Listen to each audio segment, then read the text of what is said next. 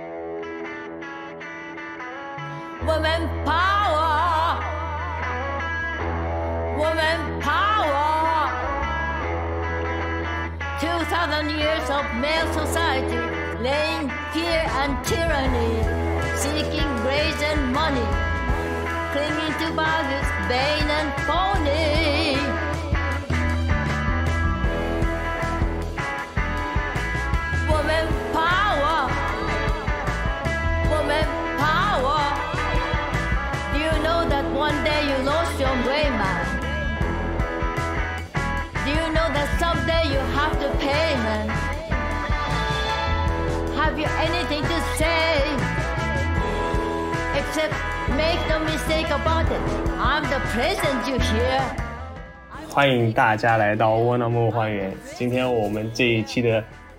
主题先不说，我们邀请了一位嘉宾，这位嘉宾他甚至连名字都不愿意透露，连性别也不愿意透露的一位嘉宾。但是可能他说话就会暴露他的性别，我们先听他完了，你这句话就非常的反女权。完蛋了，我们今天主题是什么？你直接暴露了，这样子的。没事，我剪掉，大家还是听不出来。好，好的，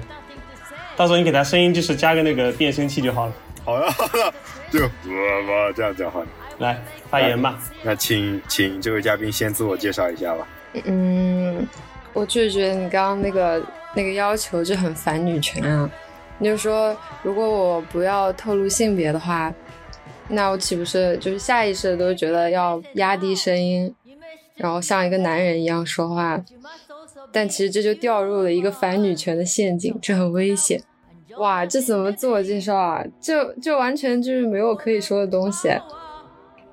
你说一下自己的名字就可以了，也许。哎，好的，好的，好的。我我叫我叫大洋杆菌，但是也可以叫我大肠杆菌。能不能就是稍微再简化一点，不要四个字的，比如说一个字、两个字之类的呢？大肠叫大洋，也可以叫我大肠。是，啊，那看来我们一开始没有叫错。那就叫做大肠吧。大肠吧。好，那我们现在正式开始我们的主题了。好的好的。虽然我们本来是没有主题的，但是刚刚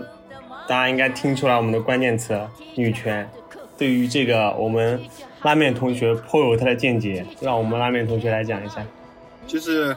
呃，拉面和阿苑作为男生，即使就是自己认为自己已经对女权就是或者或者性别平权方面的议题已经了解的很深了，但是鉴于我们生理和社会上的性别的限制，很有可能对这些呃理解会有偏差，也有可能会带有我们呃固有的一些思想，所以我们今天特地请来了一一位呃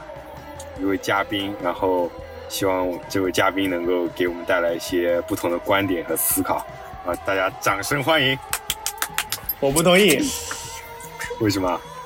我直接制造冲突矛盾就可以了。我不同意，这个你再录进去。我不同意。完蛋了！我从最开始听大家说话就已经就已经非常的愤怒了。我跟大家说一下，虽然我可能讲话没有听出来很愤怒，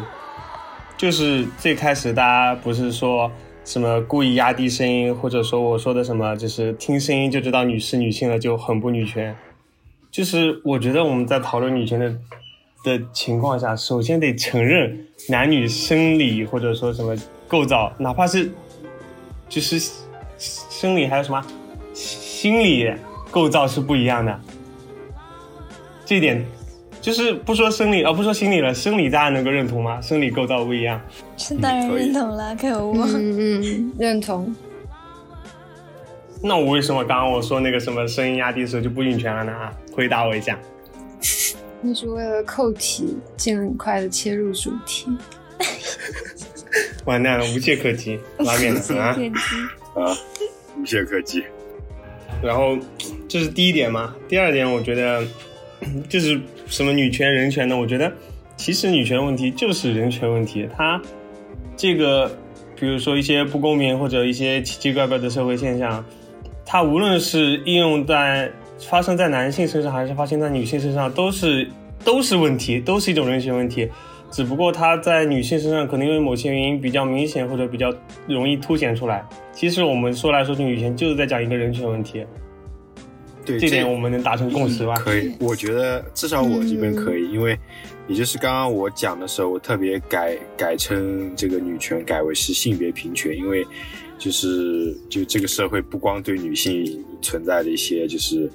歧视和要求对男性其实也有，当然对其他性别认同的人也会存在这些固有的认识和和规则，所以我觉得应该还是说，像刚刚那个阿月讲的，还是应该呃回到这个就是性别平权上面去吧。嗯，很道理。好，那我们接下来就可以愉快的邀邀请这个大爱。对我，好，大家赶紧说吧。对，我觉得就刚刚阿苑讲了两个点，一个是男女生理构造不同，这是没有办法的事情，然后还有一个是，嗯，就是女权问题，它也是个人权问题。嗯，我觉得这两点确实是挺好的，也是一个通识性的东西。然后我自己个人的话，其实。嗯，我我从表象上来看的话，就是我以前会很愿意说自己是女权主义者，但是随着了解的越来越多之后，我其实越来越不愿意这么说了。嗯，就一个是，嗯，我觉得就是追求一种激进的男女平等的话，它因为它我们有生理构造上的不同，这是绝对不能实现的，然后也有社会环境上的不同。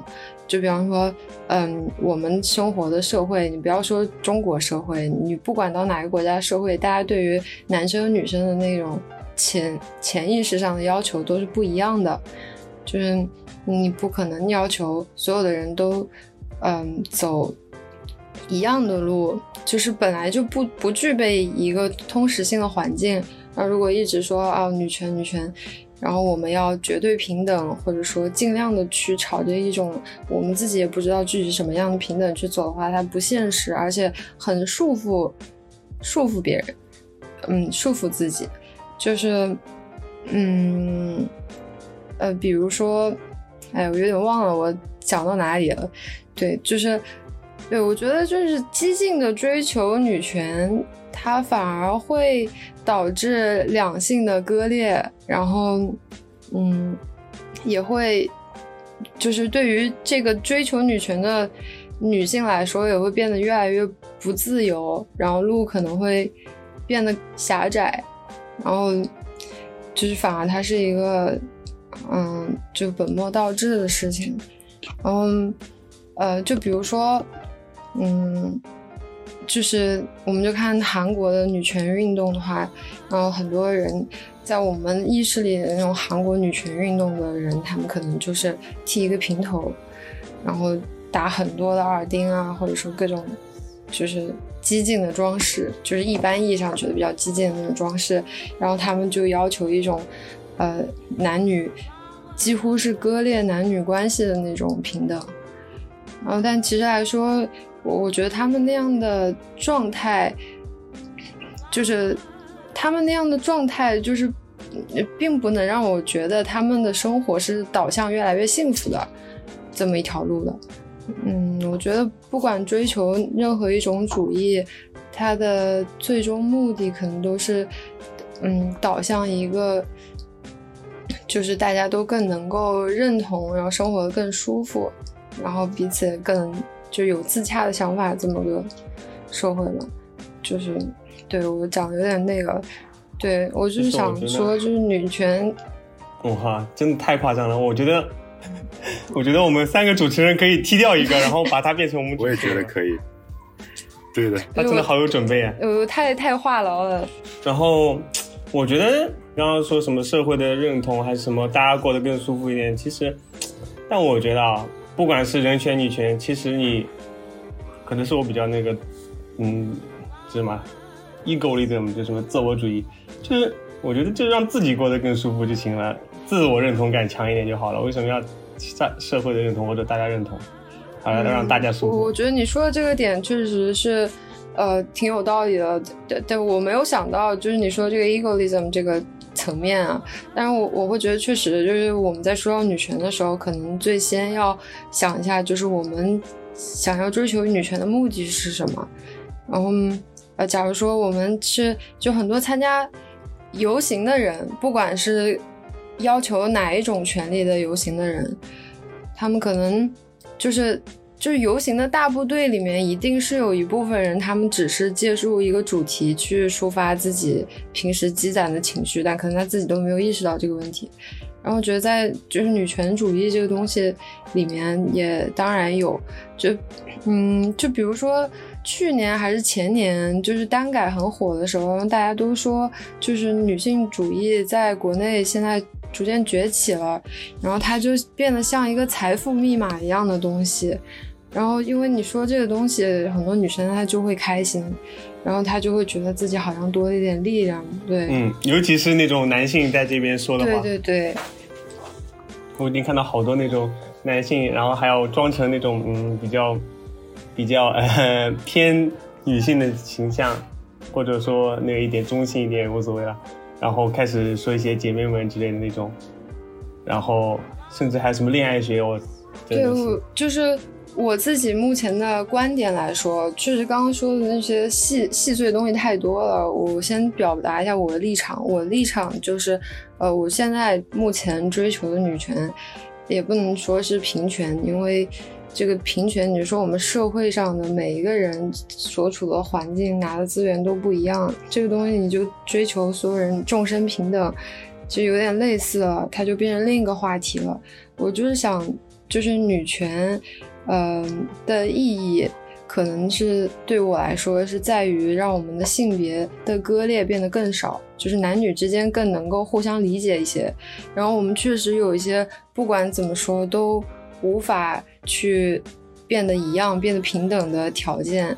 那我们也许可以就是互相帮助，但是不是互相设限，就是尽量的去消解掉一些，嗯，对于男性或者女性的固有印象，就是，嗯，就我我自己本人啊，一直是短头发。然后我我以前也喜欢，就是比较会比较欣赏长发的男性，然后那可能是我女权的思想或者说意识比较激进的时候，就是更会有这样的观点和倾向。然后我我现在有的时候就会想，为什么我以前会如此执着执着于这样一个形象，就是长发男性的这么一个形象？我觉得可能就是说，呃，我在追求一种。不设限的性别的，那就是对性别的特质不设限的这么一种关系。但其实来说，确实，嗯，我就是就是这个东西，其实我也说不上来。就是它确实是对人有一些束缚的。嗯，就是不管你是一个，就是当我是一个长发女生的时候，可能我更多会去。就是会更多的产生一种，呃，我可能要表现的更像女性一点，或者说我的意识里就是我更是一个女性。然后当我短发的时候，可能我的意识里自然而然就会有一种，呃，我更是一个中性的人那种感觉。但其实来说，这些东西都是发型或者说这种附加的。就其实来说，我内心深处可能还是觉得长头发是女的，然后短发是男的。就是，其实有嗯，那你就是在找一个就是男性身上有女性特质那种，觉得他具有女性特质，所以才觉得欣赏还是那种的之类的吗？我也想问这个。可能是这样，但是我觉得你还是就是啊，你说你是在男性身上寻找一个具有女性特质的，然后可能会觉得他呃很酷，或者说什么跟你的就是互相中和啊之类的，我觉得。有没有可能只是你觉得有这种特性的男孩子比较好看？不然的话，你为什么不找一些比如说涂口红或者涂美甲的，也是具有女性特质的男性？嗯，对，我我也我也想我也我也想问这个问题，因为我原来我原来大学里面也也留过长头发，就是那个头发到肩膀里面，虽然我大部分时候是扎着的，但是我我留长头发，我可能只是一个是因为剪头发实在太贵了，还有一个就是因为原来没留过，想要留着玩玩，但是我没有，我从来就没有把那个长发当做是一个。至少对我来说，没有把它当做我的朋友，也没有把它当做是一个女性的特有的标志。女性特质，它只不过就是众多发型你可以选择的一种而已。当然，就前提是有有头发了。不要笑，我这是自嘲。我现在就开始掉头发了，所以我就不留长头发了。就是你，我想你，就是设想一下，比如说一个涂美甲的男孩子，你会对他有多一份欣赏吗？我觉得，呃，你说你你问这个问题很好啊，我，我没有很认真思考过这个这个事情。你说如果是涂美甲的男的话，嗯，我觉得可以接受这样的行为，对，嗯，就是其他就是平时被认作是女性会比较有的那种标签的东西，就是除了头发以外，穿着啊、打扮啊、行为举止啊，或者呃。审美之类的东西，嗯，我觉得这个我可能不会，就是确实，我觉得每个人在比方择偶或者说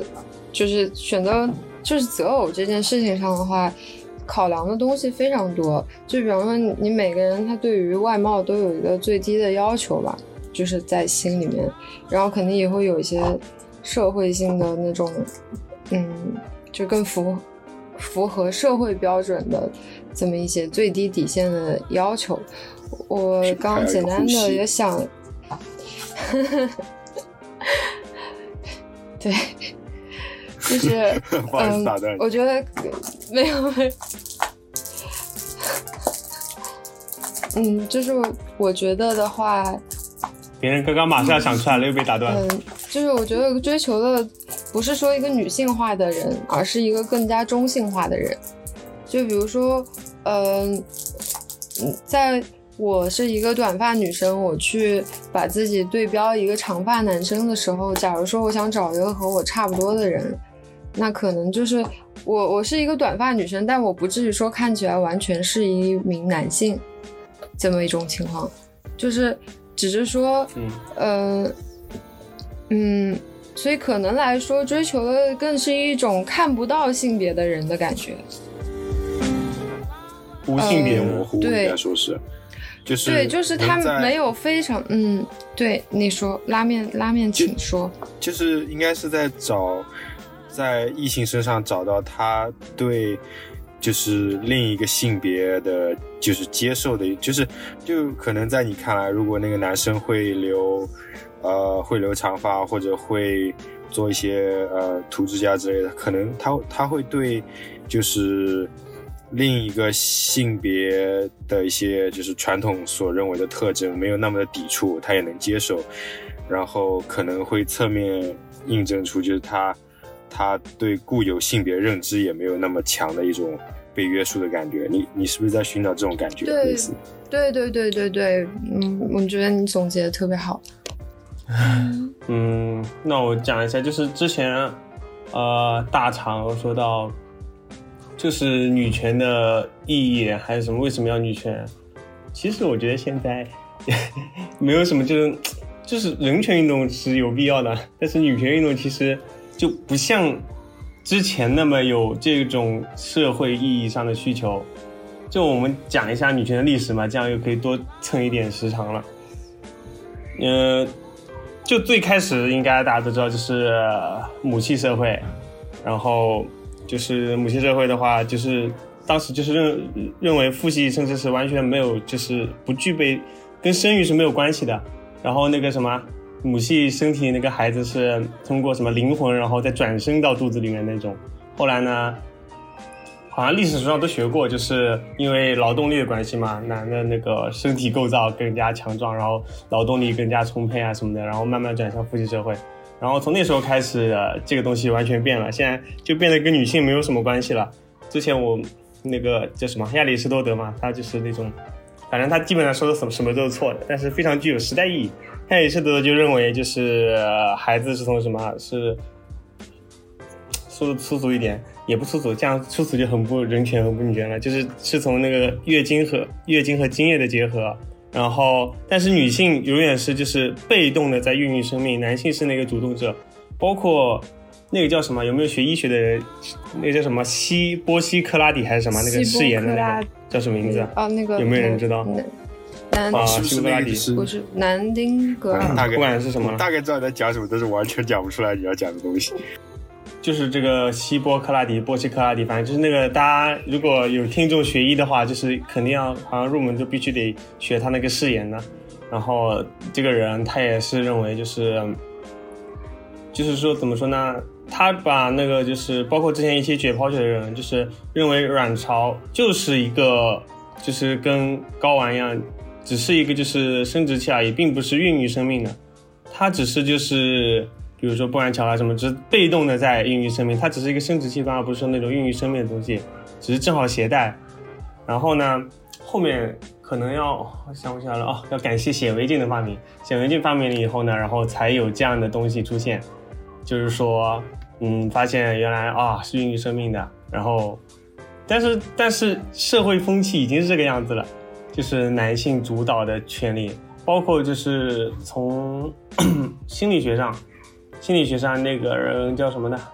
哎，弗洛伊德吧，应该是对。弗洛伊德他认为什么呢？就是恋母情节，应该都都知道吧？那个叫什么？那个俄狄浦斯情节吗？恋母情节就是说每个人都是有恋母情节的。对，然后他研究的时候，那怎么解释女女性的那个呢？他就是认为女性从最开始也是一样恋母，然后嗯然后他他是认为女性是恋具有那个恋父情节的，因为之前他还做过一个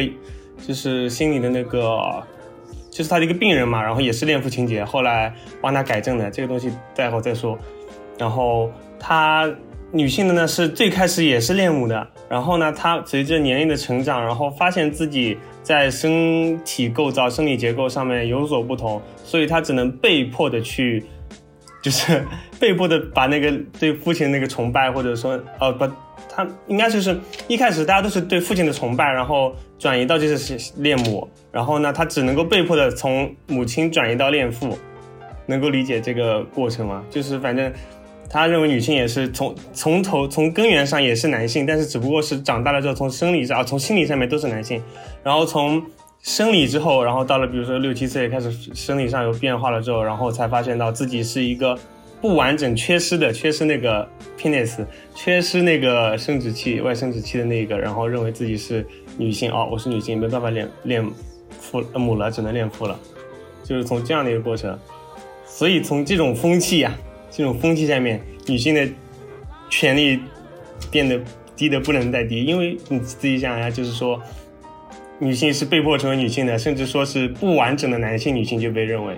不管是从心理还是生理上面，都认为是不完整的男性。那这个时代对于女性的压迫啊什么的，就导致了后面的为什么女性不可以恋母？她她她发现自己是女性之后，她有自己的性别意识之后，为什么就一定要从恋母转向恋父啊？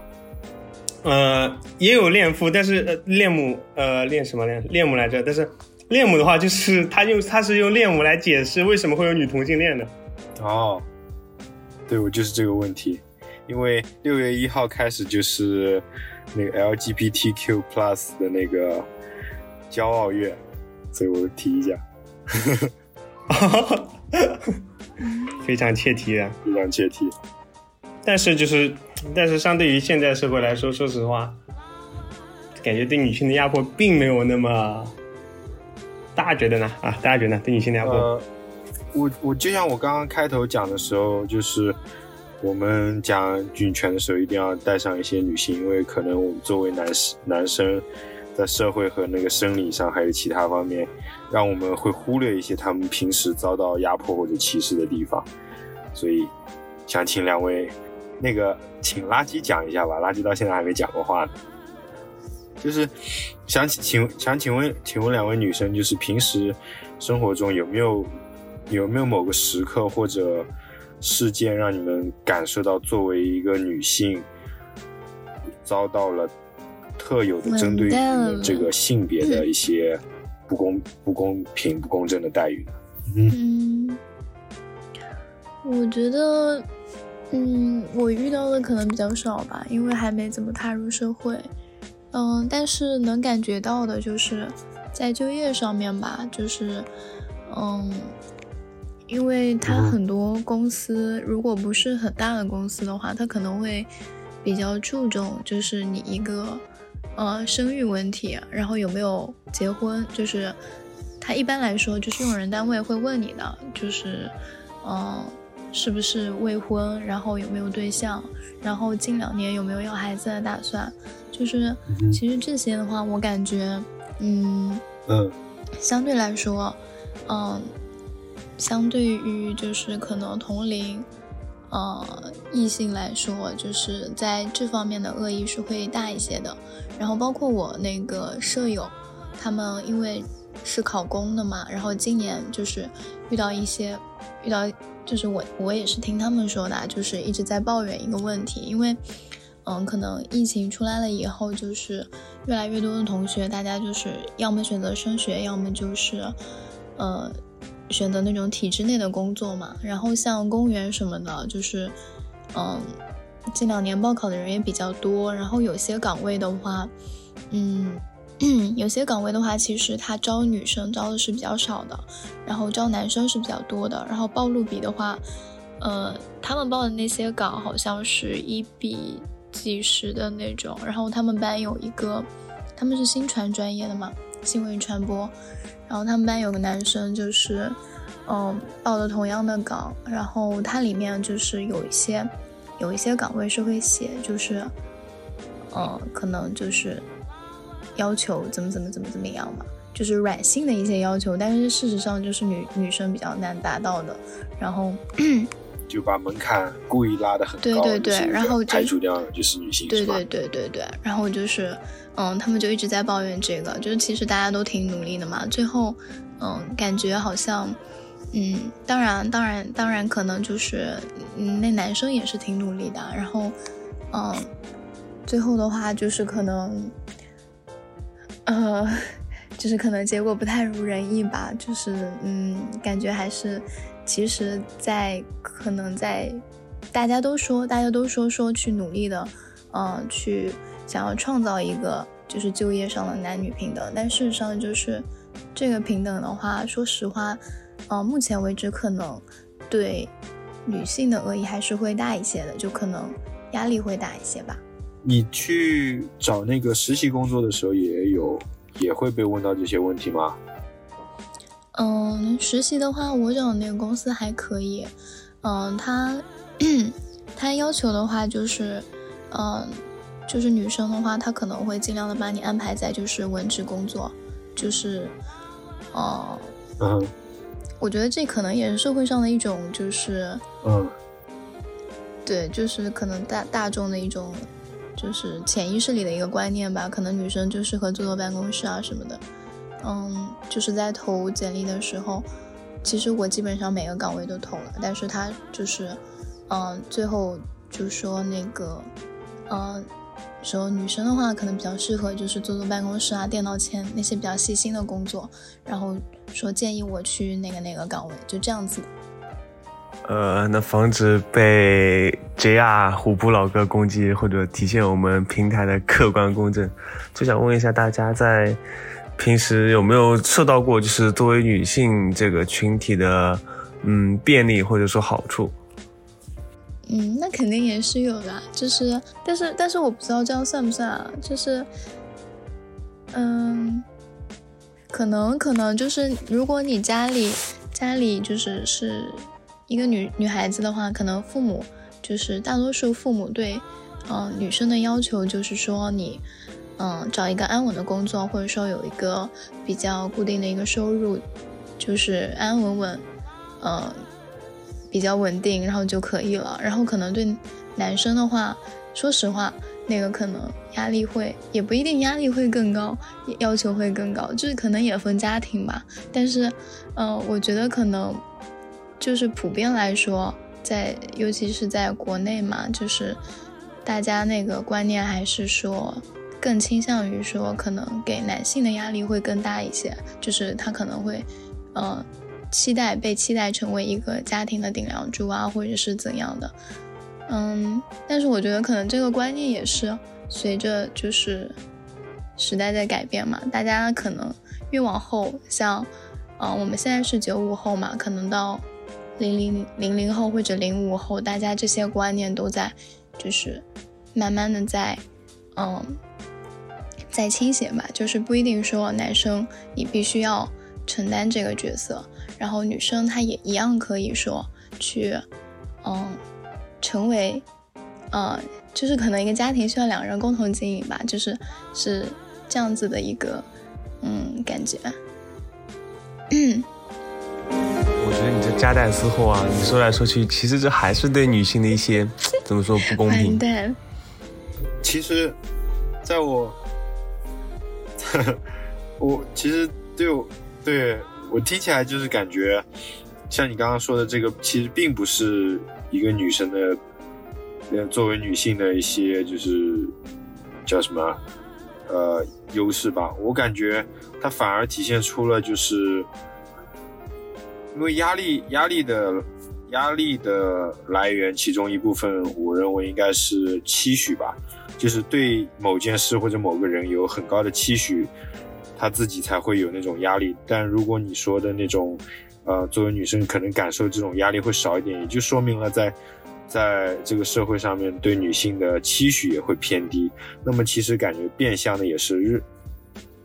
变相的也是在就是。用一种不直接的方式来，就是来隐，就是隐喻女生好像，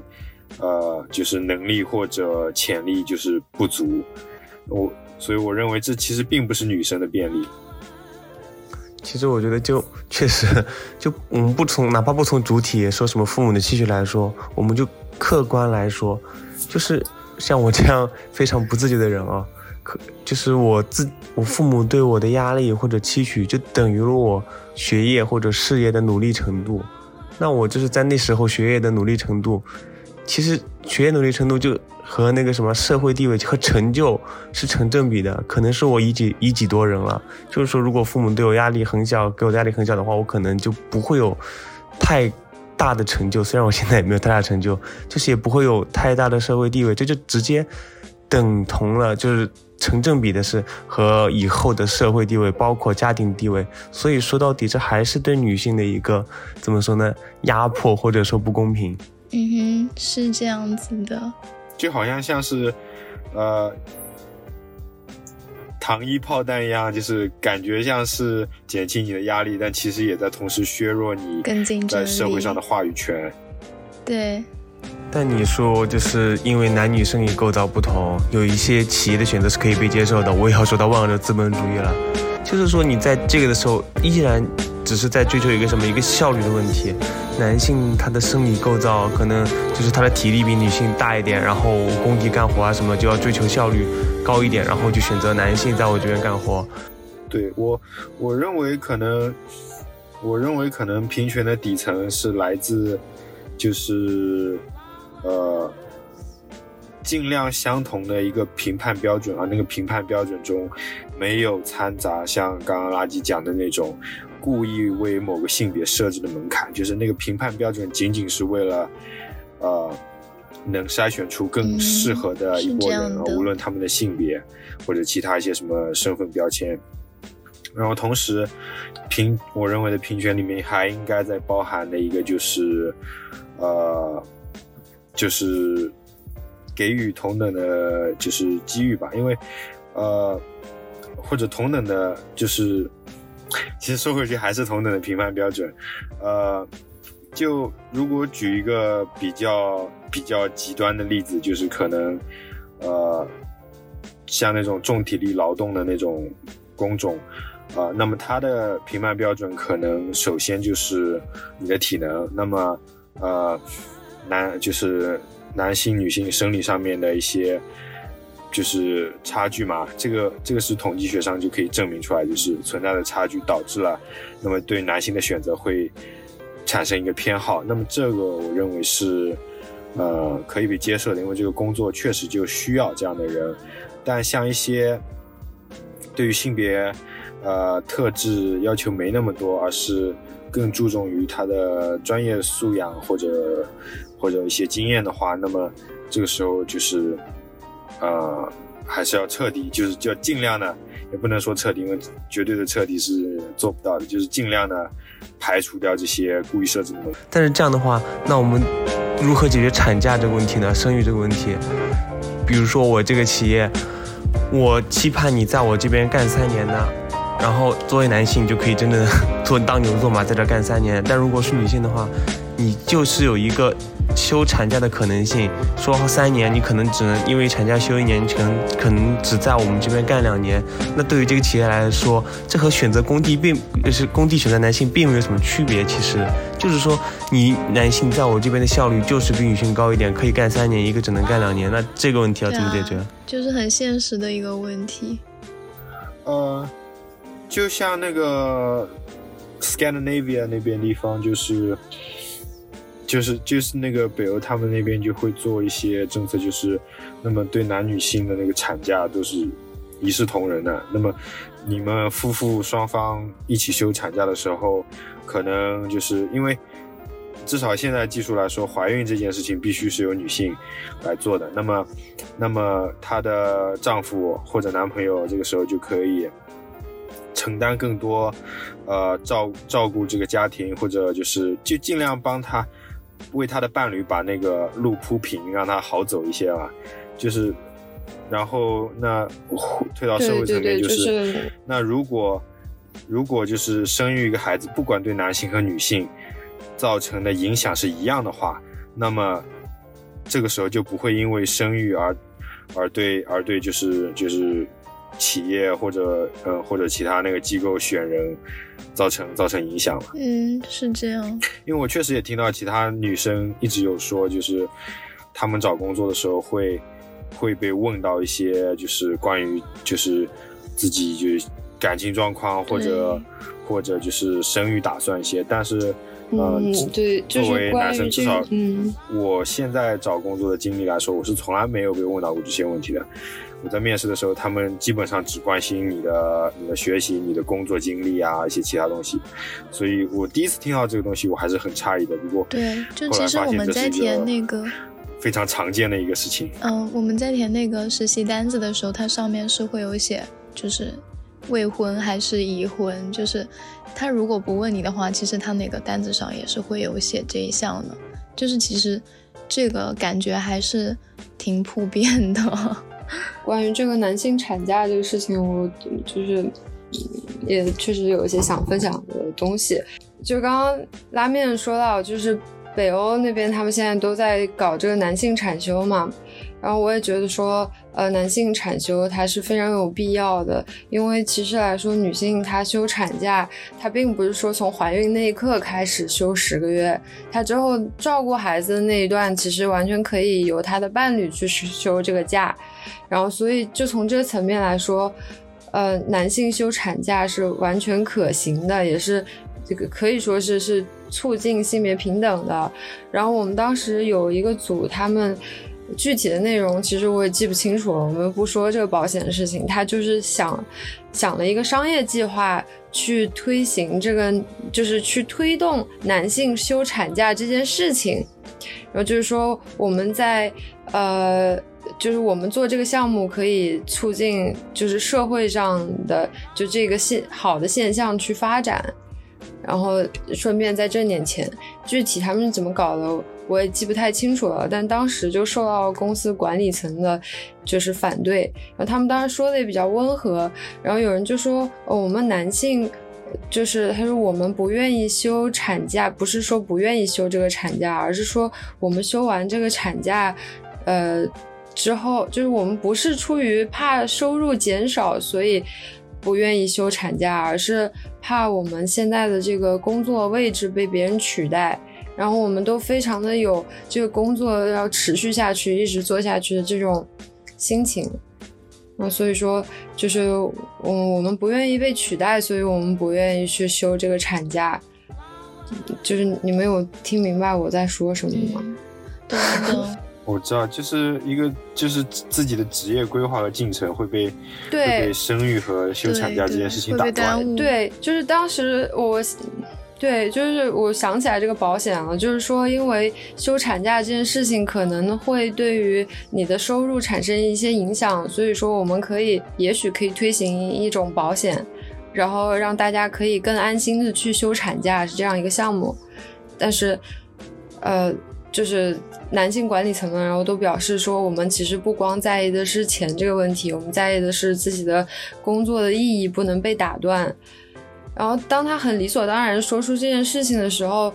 就是我作为一个女性，我肯定会觉得说，我们女性难道就不在乎自己的工作意义被打断？我们的就是这种工作上的进程就可以随意的被打断吗？或者说，我们的被打断就是理所当然的吗？对啊，而且这是一他个可能目前来说嗯社会上无法解决的一个很难解决的一个问题。因为就现在技术嗯而言，你如果想要生育的话，就基本上是由女性承担的，对吧？除非就是不生，嗯对啊，对，这个哎，这个矛盾让我想到了一个，就是类似相同，但是是针对男性的一个东西，就是一个一个矛盾，就是在韩国那边，我看到说是就是所有成年男性都要在二十八岁还是多少岁之前，对完成两年的一个兵役，也就是说，就是你你在你在从大学毕业到到三十岁之前，这个算是你事业的一个相当重要的一个期间。韩国的男性就是生理上合格的男性，全都会被强制的法律法律要求的暂停他们的职业，暂停他们的生活啊，去服这个兵役，就是去到一个，其实相当于因为服役的话，就是有，在我认为就是可能会有一大部分人的程度上跟社会脱节嘛，然后，呃，像有些运动员啊或者艺人之类，他们他们像运动员，就是如果他他要去服役，对，就像那个韩国那个最有名的孙兴慜嘛，他他就是如果他在就是他的职业生涯的黄金时期去服役的话，他可能出来之后就是一个无人问津的就是废嗯废人了。嗯，那可能其其他那个对艺人的话，他们就是可能刚刚攒到一些人气，然后服役两年之后，就他就是他们已经彻底成为过气过气的那个明星了。所以这这个这只我我提到这个，只是让我想到了，就是现在就是职场女性碰到的一些问题，呃。其实另其实男性也会在在，当然在中国社会可能没那么明显，在其他地方可能也会有这种问题。对的，其实就不说大里面的什么艺人、明星之类的，哪怕是就平时正常的啊普通老百姓遇到这样的问题都很麻烦。就比如说我大学的时候，我有个韩国的朋友，就大一一起踢球的，然后关系还挺好的。但是我到了大二的时候，他突然就人间蒸发了。然后直到大四，他才以什么大二刚入学的身份来跟我说，找我聊天，然后跟我说他去参加兵役了。那 如果他学的是一个那种比较需要延续性的那种科专业的话，比如说他学医学，那他差不多大一一整年就等于白学了。他要从大二重新把之前的所有知识都补上，毕竟整整两年都没有接触过任何这个领域的任何那种知识或者信息了。嗯，是这样子所以我，但我觉得就是这个男性休产假这个这个事情，确实是一个非常值得推行的制度。然后，其实来说，有这样一个时间，你就说，其实像现在疫情，很多人的工作都被打断了。你说，其实在家待了一年，或者说一年以上，或者更短的时间，大家的生活某种意义上也被打断了。但是之后也都是有，嗯、就是复原的这么一个倾向的，就也不是说男性他离开了职场一段时间，他就是不能离开，也没有这么一个呃社会上的现象或者说结论是说呃男性他离开了职场一段时间，他就他就不能继续生活。嗯，我觉得就这种生活其实也某种意义上让大家体验一个嗯，就是让男性这方去体验一下女性生育了之后，然后被迫去和社会脱节这么一种事情吗？但其实产假这个东西真的推行出来的话，其实我也会很担心，因为就像我之前所说的，大爱反映的就是家庭或者是社会长期以来对女性的一个压力比较小，或者说期许比较小。然后我也说了，会导致什么？导致女性的地位或者成就就不如男性，她的一个家庭地位、社会地位。那有没有可能就是说，如果男女都休了产假的话，男性就是真的在休产假，就是女性会承担一些家务，包括照顾孩子啊什么的。因为女性的根据以前就是以前的那个压力啊什么的，导致现在的家庭地位不如男性。男性家庭地位很高的话，他休了产假之后依旧就在家，是吧？不做人事儿，女性就在那边当牛做马。那这样的话，依旧哪怕是有了产假这个东西，男女共同产假东西，还是导致了男女的一个不平等、不公平。其实我觉得还是这种东西的话，更多可能这个阶段的话是需要，嗯，就是让大家去逐渐去接受吧。我觉得处处在这个阶段，就不是说，嗯，立马就是去实行，就是大家可能还需要一段时间去接受这个，嗯。就是因为这个问题的话，男权女权这个问题也是这两年才开始，大家可能嗯比较关注，然后也可能是就是讨讨论的比较多、比较激烈的一个嗯就是话题吧。然后嗯像这种男女产假的话，可能呃如果放在就是比如说像父母那一辈的话，他们肯定是呃。就是他们那个观念接受的，会接受这些新观念的那个程度可能会稍微慢一些。但是如果你现在开始普及，然后越往后的话，其实越年轻的呃群体，他越早听到这些，或者说他越越早开始意识到这些问题，我觉得就是这就是一件好事。可能慢慢的大家都会去去接受这些事情。因为这个阶段的话，就是可能这个问题才刚刚出现，然后，嗯，一下子这样子，嗯，去说的话，并不是所有人都能够接受的，就是只只能说一部分人他能够接受。但像那个刚刚大长他说的，就是在，嗯，把这个提案就是提给领导的时候，领导他其实是会有一些自己的那个。就是小想法在里面的，就是可能是一些小偏见啊什么的，就是，嗯，这个阶段的话，我觉得更多是，就是大家慢慢去接受，慢慢去把这个话题或者说把这个观点融入到大家的生活里面去。嗯，那个阿苑刚刚讲的就是，可能有些男性休了这个产假，依旧是。那他就完全就当做一个假期来享受，而让他的伴侣就是去承受所有的辛苦和劳累，就是他没有任何贡献。那，但这个这个很有可能这种起因就是因为有就是有很大一部分人就是已经习惯了这个，就在这个社会上习惯了丧父式就是教育家庭教育的一种形式，就是好像就是。如果他在他的接触，就像那个阿基刚刚讲的嘛，就是要习惯这种模式开启。如果在那个那个男生就是从小长大的环境里面，他身边的男性，他的父亲、他的长辈，全都是那种把所有家庭责任丢出去的人的话，那么他自然而然的也会习得一种就是心里面的默认，那就是我我也不需要做什么。但如果可能通过就是，呃，就是男男女共同的那种相相等的产假这样的推行，这种政策推行下去，会慢慢的就是让这个社会也接受，就是让男性在家庭中付出更多，呃，不光是付出更多，因为你投入到家庭的时间，也同时会让你收获亲情和和工作以外的一些就是属于生活的一部分。呃，然后这样子慢慢的就是这个社会就演化到可能更倾向于就是啊男性女性就是这种这种伴侣共同的为这个家庭做做付出，而然后共同的享受这个他们付出的成果。嗯，对，就是我觉得呃比起嗯，把它当做一个政策去推行。其实我觉得把它当做政策去推行这事情也不是很可行。但是我我们可能这个社会上就需要。多更多一些，就支持这样想法的声音。然后，不管是这个想法，还是别的支持男女平权的想法，然后我们想做的都不是说把一个少数人的观点强加给大多数人，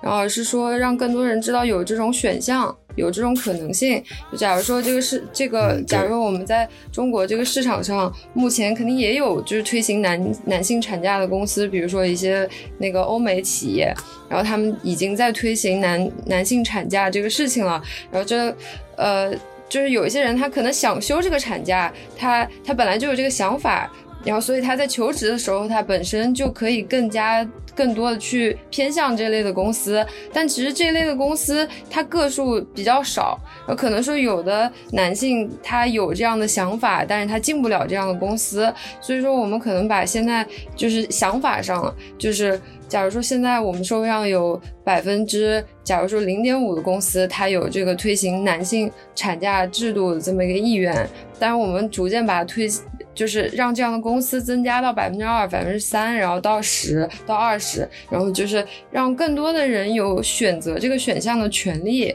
我觉得这是通向平权的一种，嗯，一种就是就是大概的这种想法吧。对，就是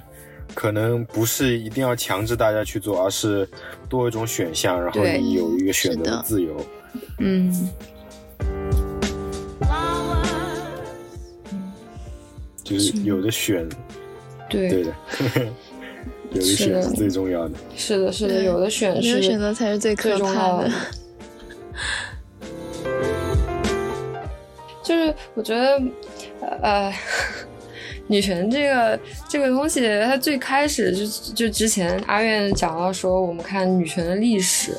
它为什么会出现呢？因为当时女性是受压迫的，她们是完全没有这个。呃，就是几乎是没有工作上的。就是权利的，然后选举权啊，这些都没有，然后所以说就是大家会起来抗争，要求这个东西。但比方你现在看中国的这个情况，就像刚刚辣鸡也讲到说，其实我们在生活中并不会特别的感受到一些，就是会有求职的时候这些，但其实不会特别感受到一些这种东西。然后我们在一个其实已经比较和谐的环境中，觉得反而没有必要特地去追求一些东西。但是，呃，我目前的话，因为在日本嘛，然后日本的话，确实是，呃，这方面做的是不如中国的，就是或者说它不如很多国家，特别是在一个日本企业工作的话，它。呃，就是有一些人，他可能知道，就现在女权平权是政治正确的，但是他还是会在，比方说在这种，呃，讲到女权的企划案比赛里面，他作为一个评委去，呃，义正言辞的说说啊，我们其实不想被取代这个工作上的位置，不想取代这个晋升的条件。就其实来说，然后我从这个点上感觉到，就是我们目前假如说国内享受到这种相对平权的氛围，确实是一步一步走过来的，就是是从以前的那种女性完全没有工作权利，然后通过很多人去抗争，然后甚至有一些矫枉过正的一些行为，然后才达到现在这种情况。就是确实，比如说，呃，我现在在日本生活。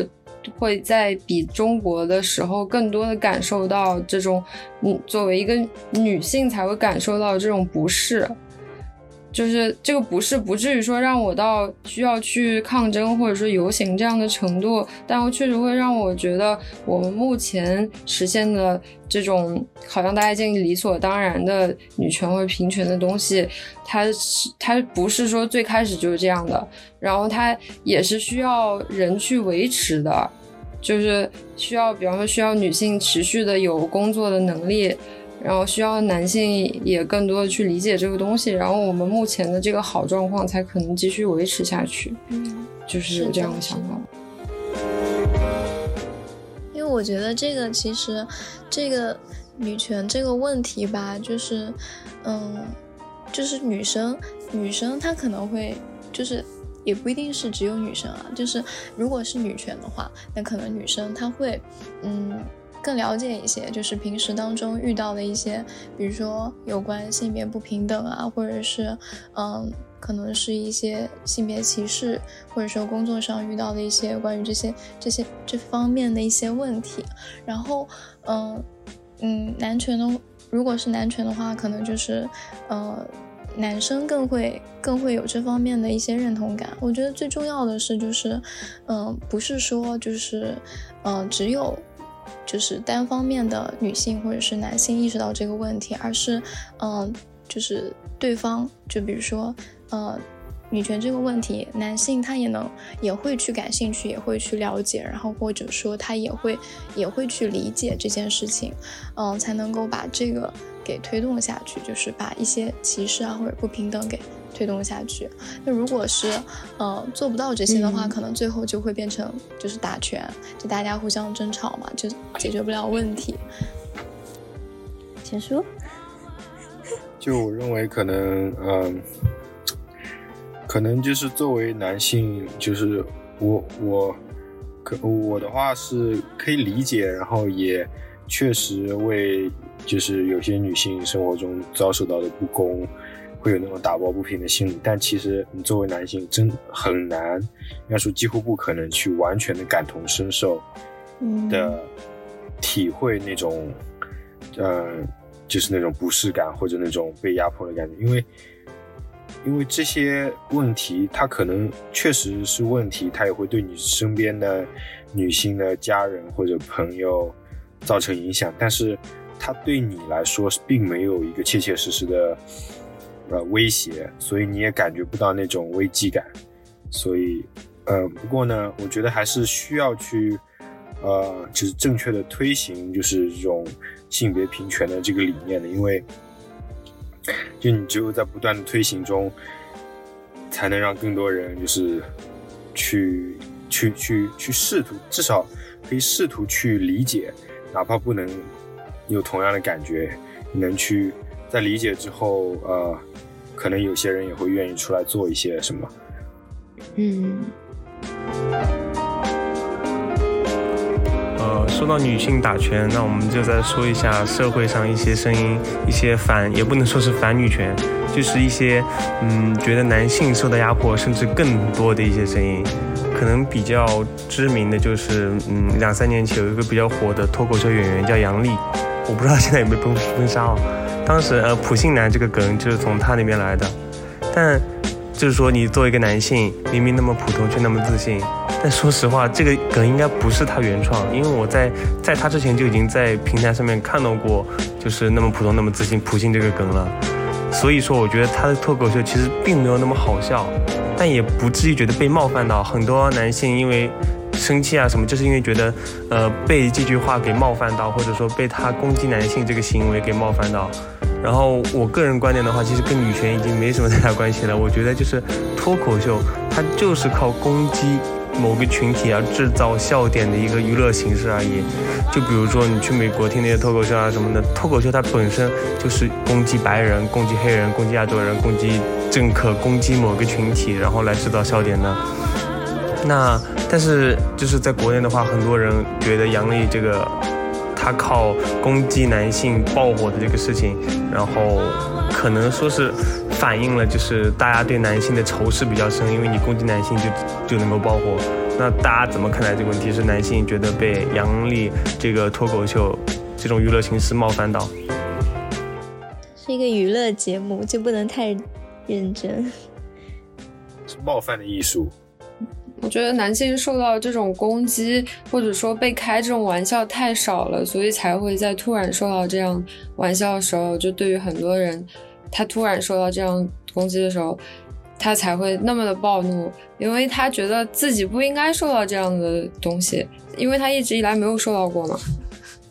嗯，像比方女性的话，就经常被开各种各样的玩笑。起码来说，你听说过别的女性被开各种各样的玩笑？假如说，哎，你出门，呃，受到危险，还不是因为裙子太短了之类这种大家都知道的段子，就是女性在说到这种事情的时候，很多时候是无奈被这样说的时候，可能会有不适，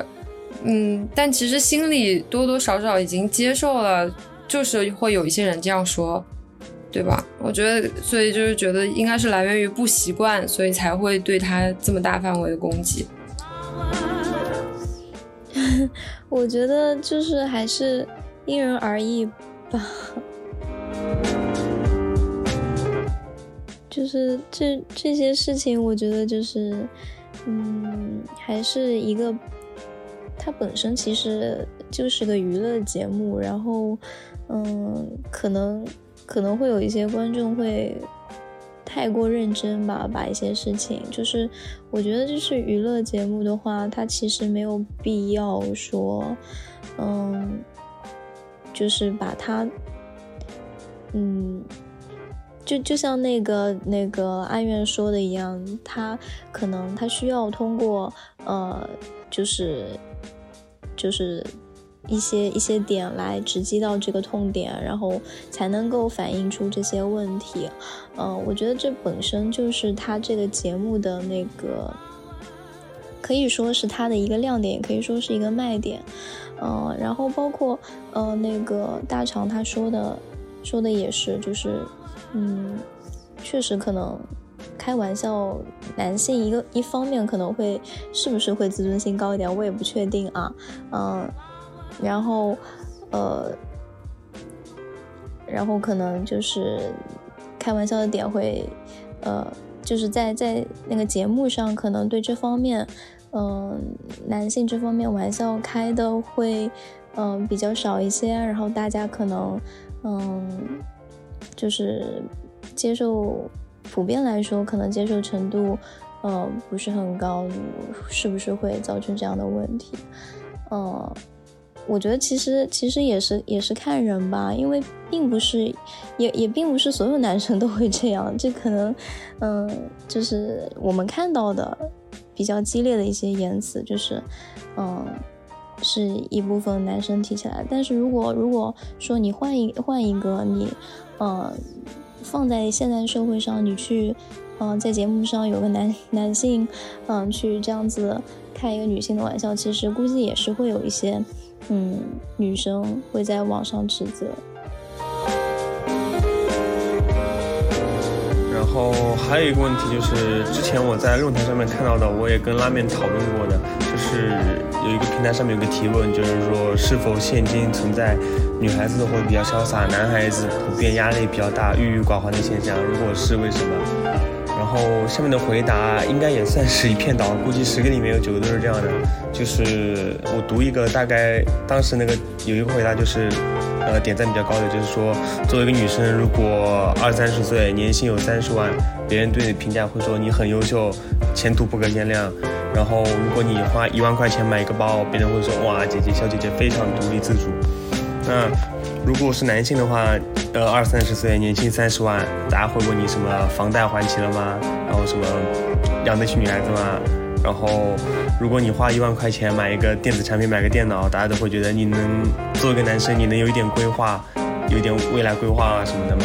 大大概内容就是在说，嗯，认为男，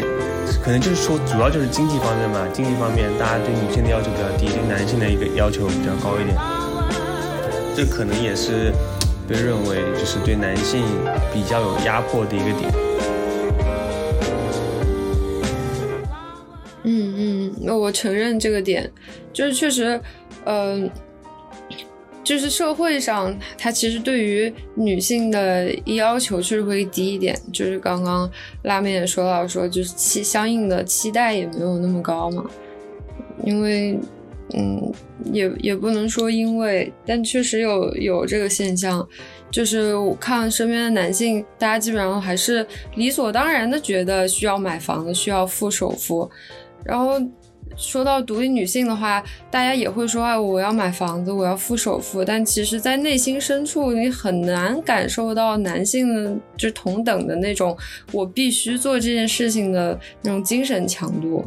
所以，有的时候觉得我们在追寻这个女权的路道路上，其实这个权利和责任也不是特别对等。然后有很多大家为什么说这个田园女权，也是有很多人。就是他说着女权，但是没有尽到相应的责任嘛，嗯，就是啥都想要，也有这样的情况。嗯，就是可能会出现，然后相应的就是男性，嗯，对，就是可能，嗯，好处都占了，但是不想付出的那种，你可能就是，嗯，也是造成矛盾的一个点吧。因为现在确实那个男方女车什么的，就是这种说法，其实还是很常见的。就是大家虽然都说着，嗯，可能都是独生子啊，或者说家里的小宝贝啊，嗯，但事实上你真正做的时候，可能现实当中还是会有偏差的。拉面什么都有，拉面什么都有，完蛋了。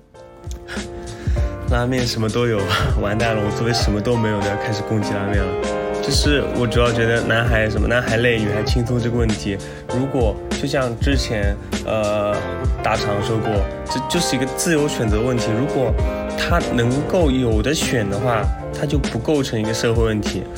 比如说呃，就说之前嘛，然后很多哲学家甚至认为女性是没有灵魂的，然后当时女性的地位甚至认为女性。她的生育只是一个携带，像我之前说的，只具有一个被动携带的一个作用，而不是说主动生育是女性不参与的。就这种女性是没有选择余地的受到的一个压迫的话，这就是一个社的社会问题。然后下面的回答，比如说男的很累啊什么之类的，他无非就是说在相亲市场上面。然后对男性的压力非常大，但是你其实是可以摆烂的。你想要活得轻松，你不找女朋友就不找，你生不起小孩你就不要生。如果你想要说的比较残酷一点，如果你想要跟大家一样结婚生小孩，那就跟大家一样累。但是大家为什么因为什么这么累？这才是一个社会问题。就是说，为什么你买个房子买个车，你的你就要这么累了？你正常的生活够？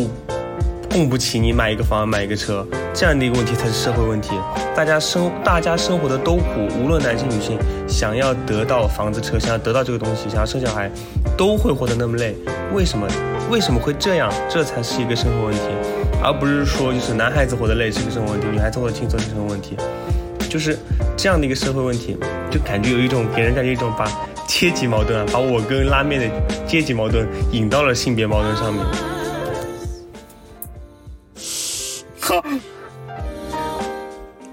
会的，对，嗯，无非就是，可能大家什么都想要吧，就是那个，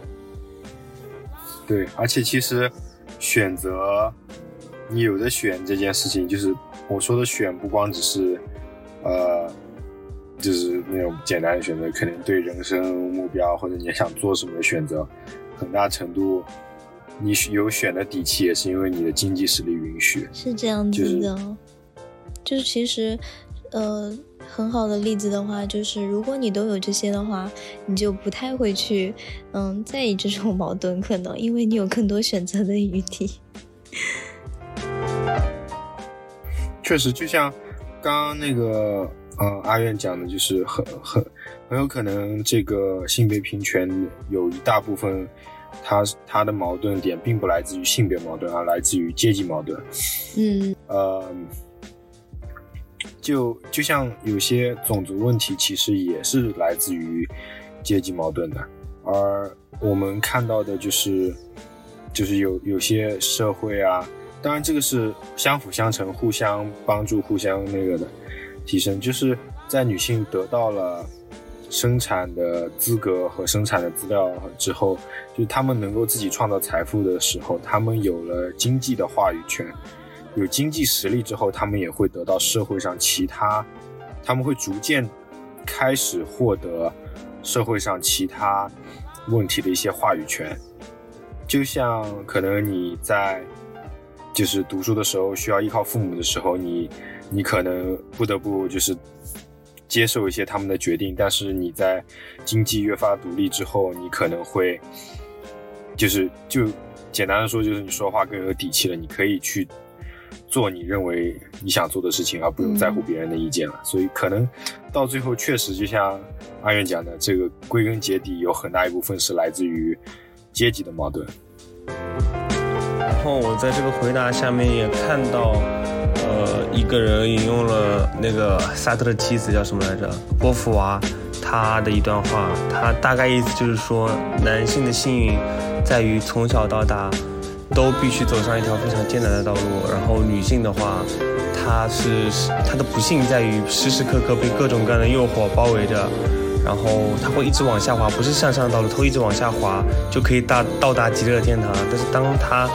反应过来的时候，已经为时太晚了。它的力量已经在什么？已经下滑到各种被耗尽。这个乍一听好像确实是在说这个问题。然后女性什么被物质什么各种包围着，就是作为哲学专业的，我给大家科普一下。就是说波伏娃这段话所指的，并不是大家想的那个物质啊什么的，它仅仅是在说一个爱情方面的一个事情。我应该之前也说过，就当时心理学上面的一个共识，就是基于弗洛伊德的恋父恋母情节。但是男性的优势在于什么？在于当时女性的一个社会地位并不高，导致男性小孩子恋母恋到一半，恋母恋到一半，突然发现，哎，母亲在这个社会这个家庭的形象可能没这么高大，然后他会停止这样的一个恋母情节。但是恋父情节，大家可以想象，当时男性在社会上的一个地位是非常高的，包括一个家庭地位，所以导致了对父亲的一个崇拜，也导致了恋父情节的一个延续性，以至于女性在择偶的时候都会选择一个类似于自己父亲的一个男性。这个当时从解构学上面来说，嗯，就从文字上面来说也可以解释的。就比如说现在，包括当时。叫自己的就是女朋友啊，什么都喜欢叫宝宝、宝贝啊什么的，baby。其实 baby 是对于自己孩子的一个称呼，但是现在却套用在了情侣关系上面，就是说女性其实内心渴望自己的一个伴侣，把自己当做一个小女孩，这就是一个恋父情节的一个体现。所以说，波伏娃他说的并不是什么男女物质上面的一个艰苦与轻松，而是说的爱情，男性的爱情观念上面没有一个那么高大宏伟的形象让他去追逐，他没有一个可以依靠依靠的一个异性形象。女性呢，在爱情方面就是有一个崇拜的模板，只要有一个男性，任何一个男性，让他带入这个模板，他就无条件的陷进去了，形成一种依附关系。就说是依附关系的话，应该就是是。比较轻松的，对吗？所以说依附关系就是波伏啊，他所说的那种比较轻松的那种诱惑。所以说这段话不仅没有说就是男性的地位低，女性地位高，或者说男性的物质，女性的非常物质，男性呃艰苦，反而还是从侧面体现出女权的必要性啊。女性在当时的地位有多低，男性在社会上面、家庭上面的地位有多高。行的，可以的。我待会把这段剪掉，我感觉不知道你在讲什么。完蛋了，太完美了。那我们今天是不是就聊到这里了？谢谢大家。